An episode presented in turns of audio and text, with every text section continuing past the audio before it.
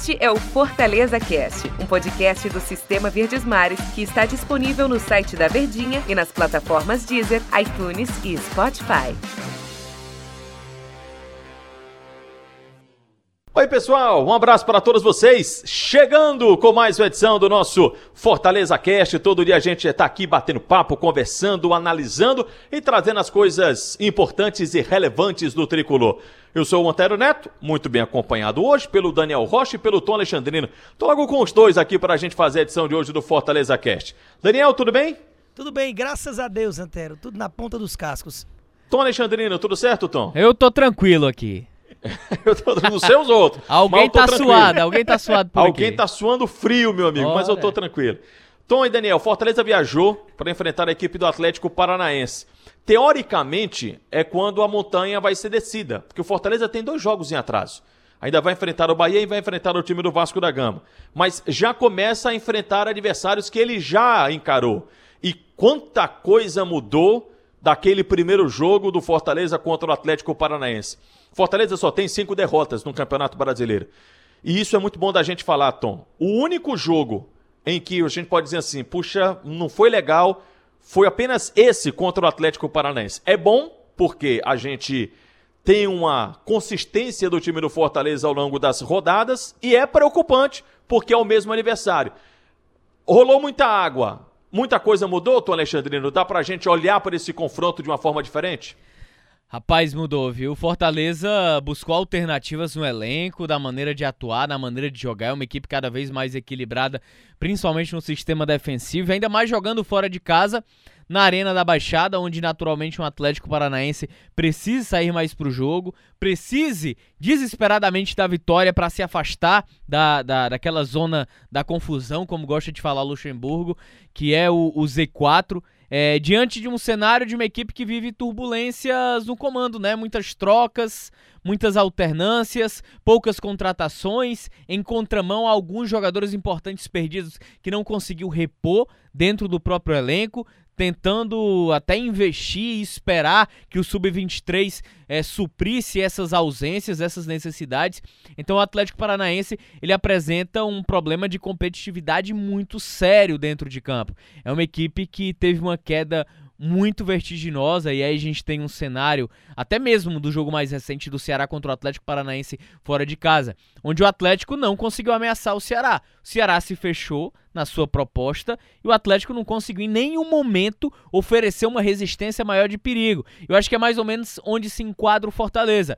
Deve se fechar para buscar o contra-ataque, a melhor oportunidade. O Fortaleza é muito mais time do que o próprio Atlético Paranaense no senso coletivo, no que jogou até agora, mas é aquilo que a gente fala, né? O Atlético é uma grande equipe, joga em casa, gramado sintético, a bola corre rápido, é, favorece também a maneira do que o, é, que o Fortaleza joga, com toques curtos, rápidos e velocidade, mas precisa ter atenção, cautela, porque essa história de e pegar um adversário fragilizado, fora de casa, com favoritismo, a vitória nem sempre é certa. Pelo contrário, tem uma tendência maior à dificuldade, porque diante do cenário de que talvez tenha esse favoritismo, você perde um pouco do foco e da concentração. Os jogos, Daniel, por não ter mais uma chance, por exemplo, você pegou o Atlético, vai enfrentá-lo mais uma vez. Era uma situação, início de campeonato, agora a gente sabe como é que tá por ser esse retorno e a gente não ter mais uma outra chance, não ter mais uma outra oportunidade de enfrentá-los,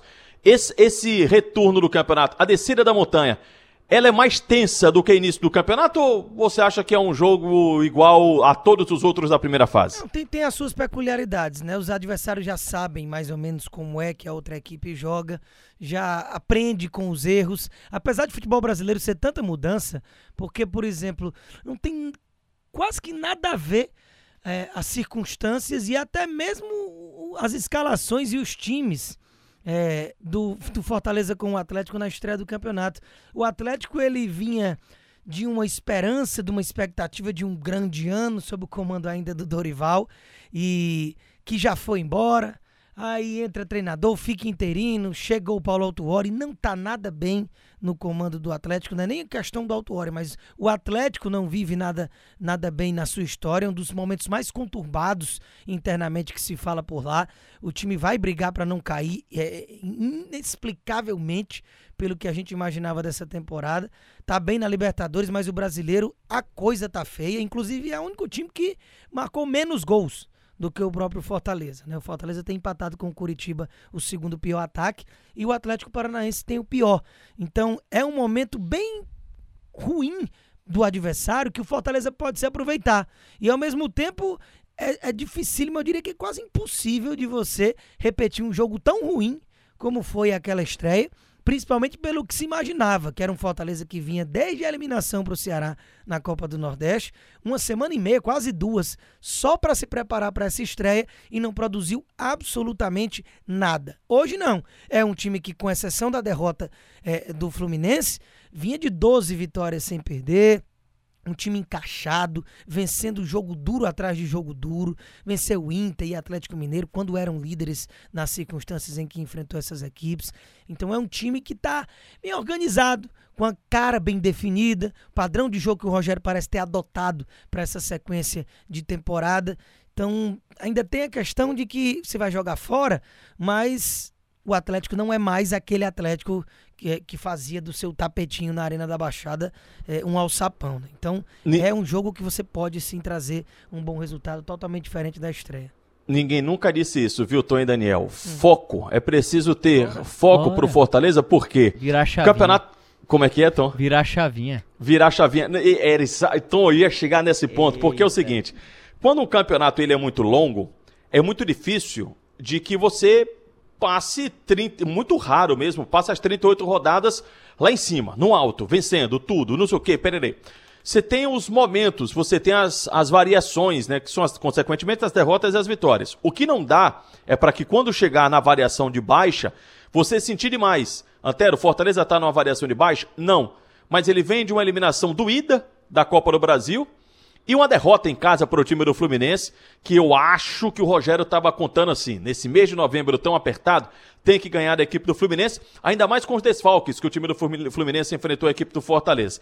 Então, assim, é natural e não dava uma hora a derrota ia chegar. A forma como você absorve a derrota é que vai dizer como é que você vai caminhar. Por exemplo, Fortaleza perder para o Atlético Paranaense, por mais que o time esteja numa situação de baixa, não é nenhum dos resultados ah, fora do comum, fora do normal, não. Tem condições de fazer um resultado diferente? É possível. A forma como você absorve, como você trabalha isso, é que é determinante nesses jogos de volta, porque a partir de agora, Tom Alexandrina, Eita. é de olho na tal da calculadora, é de olho de pensar nos 45, 46 pontos para permanecer no Campeonato Brasileiro e depois disso vem o lucro, né, Tom? Rapaz, tá vendo como ser jogador de futebol é complicado, você montar times, você conquistar resultados. Resultado nunca é só o resultado pelo resultado, né? Se já não bastasse tudo isso que você elencou em relação ao foco, a maneira com que tem que esquecer as eliminações frustrantes, uma derrota contra um Fluminense onde se tinha uma expectativa de vitória muito grande. E após isso, em meio a toda essa situação, teve um título de campeonato cearense, de bicampeonato. Então você tem pouco tempo para recuperação. E aí não é só esse aspecto que o Fortaleza precisa mudar, se moldar e esquecer. Tem a questão da arbitragem. Você precisa manter o foco muito é, encarregado em cima disso, porque nos últimos jogos, em alguns pontuais e com frequência, Fortaleza vem tido é, problemas com a arbitragem, onde a arbitragem ela é muito decisiva na maneira com que o Fortaleza precisa se comportar dentro de campo. Então, uma falta errada ou um cartão desnecessário, você já perde um pouco daquela animosidade para a partida. E você já traz para a memória tudo aquilo que aconteceu.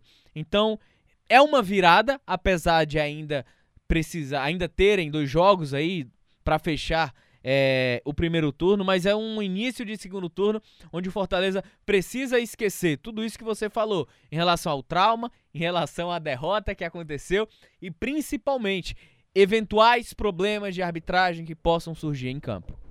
E é preciso também, eu acho, Daniel, que foi no episódio anterior, no episódio de ontem, você e o, e o, e o Denis Medeiros falaram sobre o desequilíbrio do time do Fortaleza, dos, dos, setores, né? É preciso dar uma equilibrada nisso sim. O Fortaleza está o oposto do ano passado. Ano passado era um time que fazia muitos gols, que tomava também. Esse ano, totalmente oposto. A defesa é melhor do Brasileirão.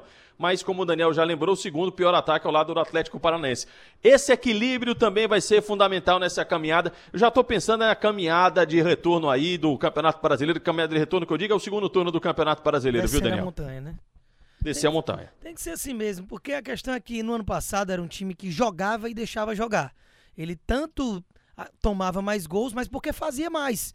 Ele era um time que não se preocupava tanto na parte defensiva. Era caracterizado pela questão dos quatro atacantes, mesmo sem ser um time desguarnecido defensivamente. Mas digamos que o carro-chefe era a força ofensiva. Esse ano começou mais ou menos com o mesmo desenho. O Rogério deu umas alternadas ali naqueles jogos contra o Independente pela Sul-Americana com um ataque mais móvel, sem a presença do centroavante. Depois voltou a estabelecer esse centroavante, seja com o Wellington Paulista ou com o Cariús. E agora, novamente, me parece que o time que ele elegeu, pelo menos para esse próximo recorte de competição, de campeonato, é, é, de temporada de uma forma geral, até porque só resta o brasileiro para o Fortaleza, é realmente com esse time que se caracteriza mais pela defesa do que pelo ataque. Com Romarinho e David lá na frente, que são inclusive dois caras que não têm é, como a bola na rede os seus principais pontos fortes mas que defensivamente é realmente muito sólido, com aquele padrão de jogo definido, a construção, a transição ofensiva começando com o seu goleiro, com um volante a mais ali ajudando Juninho e Felipe com a presença do Ronald, Gabriel Dias e, e Tinga jogando juntos na maioria desses últimos jogos. Então é um desenho diferente que foca mais na questão da marcação. Só que o ataque precisa funcionar. De nada adianta essa história de ter o um melhor ataque com a pior, quer dizer, a melhor defesa com o pior ataque. No caso, o segundo pior ataque. Só o próprio adversário do sábado tem menos gols que o Fortaleza. Então, é realmente uma situação que o Rogério deve estar preocupado, com certeza não está agradando. E não é nem, viu, Antero e amigos, com relação à a, a, peça. Se botar, por exemplo, um centroavante vai resolver, se o Oswaldo voltar a ser titular, ou Yuri César, enfim, não é isso. É a questão realmente de ter mais assertividade quando vai ao ataque e também uma postura mais ofensiva dentro dos jogos. E também, não é, Daniel, não é dizer que está errado, não, porque com esse esquema tático aí, mesmo fazendo poucos gols, time do Fortaleza faz uma campanha espetacular no Campeonato Brasileiro. Estaria classificado mais uma vez para a Copa Sul-Americana. É só mesmo um pensamento assim de que, poxa, pode melhorar. A condição de melhorar, certamente, é quando você equilibra. É um time que faz muitos gols e uma equipe que faz, que toma poucos gols. Esse equilíbrio é que dá uma tranquilidade para a sequência do campeonato. Pessoal, obrigado, hein? O papo é bom, passar rapidinho, né, rapaz? Valeu, hein? Rapaz, dava para fazer mais uns 10 minutos aqui, ah, você e o Daniel. Dava certo, viu? Dá ideia não, viu, Tony Alexandrino? Um abraço abraço, Tom. Obrigado. Tchau, Valeu, Daniel. Um grande abraço. Tamo junto. Até a próxima. Valeu, pessoal. Até amanhã. Este é o Fortaleza Cast, um podcast do Sistema Verdes Mares que está disponível no site da Verdinha e nas plataformas Deezer, iTunes e Spotify.